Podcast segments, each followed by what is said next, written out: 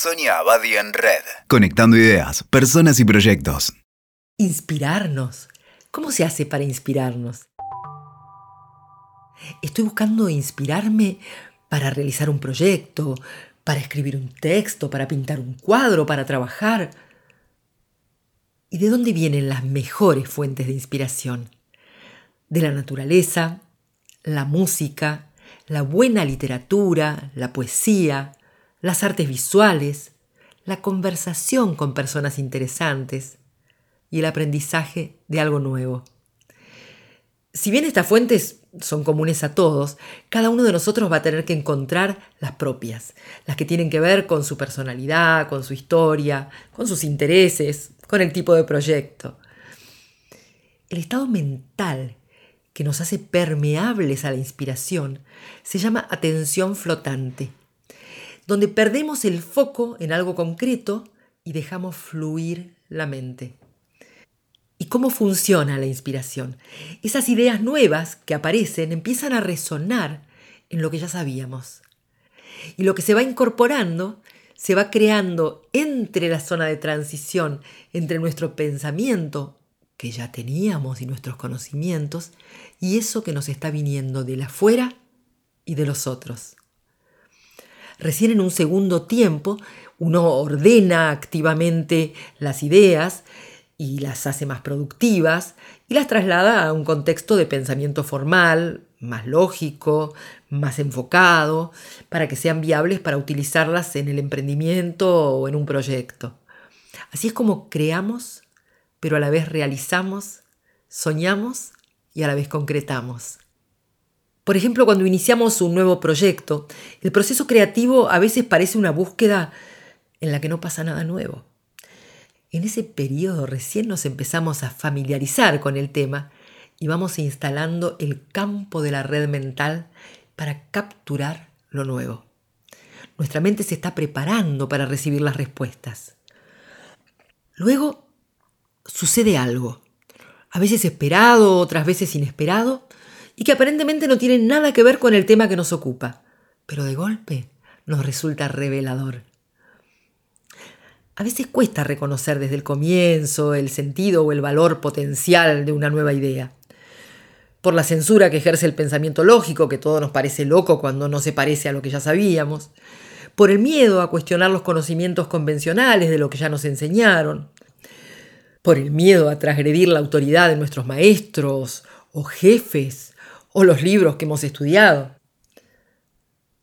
Pero también porque están faltando nuevas revelaciones que quizá podrían llegar recién un poquito más adelante. Por eso, apenas una idea nos inspira, nos parece interesante, hay que dejarla flotando en la red mental. No descartarla, para que trabaje con las ideas propias y esté disponible para conectarse con nuevas fuentes de inspiración. Lo más sorprendente es que la experiencia reveladora suele producirse en un momento en que uno se aleja o se distrae del problema, explora por otros lados, navega a la deriva, deja el recorrido lógico lineal y activa la red mental y la red interpersonal. Pero además hay otro tema, conocer el valor del azar. ¿Nos animaremos a exponernos al azar? Cuando nos focalizamos en una búsqueda concreta, la red se tensa demasiado y perdemos la disponibilidad. Las valencias de las ideas propias dejan de estar libres para percibir y conectar con lo nuevo que nos llega de afuera. Necesitamos exponernos al azar, divagar, improvisar, sumergirnos en atención flotante, en un medio rico en imágenes, en sonidos, colores, olores, ideas, algo así como recorrer un bazar. Solo hace falta asegurarse algún método personal para capturar lo que surge en esos momentos. Un anotador, un grabador. Este es un entrenamiento para el ingenio, esa forma repentina e improvisada de creatividad que aparece en situaciones de emergencia o cuando faltan los recursos. Ya que si bien la capacidad de crear se apoya en los conocimientos y la experiencia, también necesita de la audacia, del salto del pensamiento, con la confianza de que no es un salto al vacío, porque la red está siempre allí, Cuando circulamos por lugares que ofrecen estímulos variados, nos exponemos a la inspiración y al azar. Esas supuestas distracciones son las que nos hacen estar menos concentrados y más abiertos a la oportunidad. Algunos creativos cuentan que las mejores ideas se les ocurren caminando, manejando y hasta en la ducha.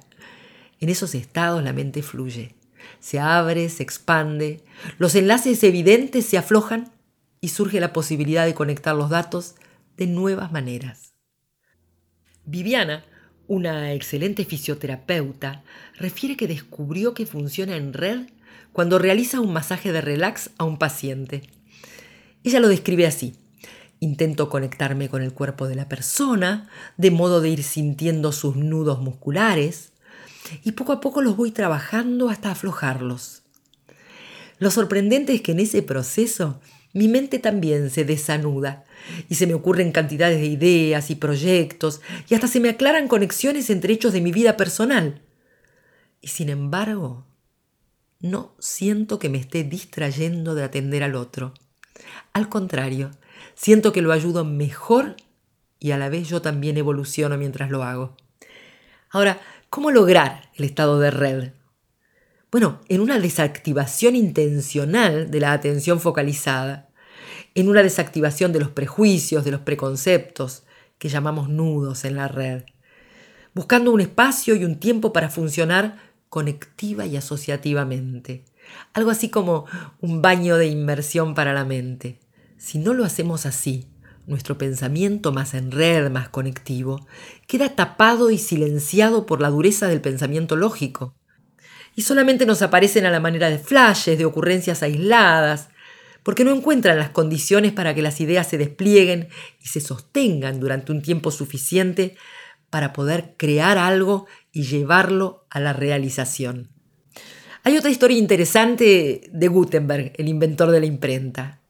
Cuenta la historia que Gutenberg llevaba tiempo buscando un método para producir libros en serie. Hasta ese momento se hacían a mano uno por uno. Él era descendiente de una familia de grabadores de monedas y adaptó lo que aprendió en su juventud para crear una plancha con caracteres metálicos móviles con los que componía el texto. Esa plancha la entintaba y luego pasaba por ella las hojas de papel, presionándolas, y lograba algo así como un texto copiado. El método ya era revolucionario, pero lento todavía y muy imperfecto porque se necesitaba ejercer una mayor presión sobre el papel y no lo lograba con la mano. Un día, luego de varias ideas improductivas, saturado mentalmente y sin saber hacia dónde avanzar, Gutenberg decidió irse a distraer a la fiesta de la vendimia, que se realizaba en los alrededores de Estrasburgo, en el Valle del Rin, todos los años. Fue allí donde recibió el impacto que lo iluminó la prensa para la uva. Todo lo pensado, probado, descartado, más esa imagen produjeron el milagro. Ese sería el método para imprimir textos que a fines de 1400 revolucionó la civilización occidental. Escuchaste Sonia Abadi en Red. WeToker. Sumamos las partes.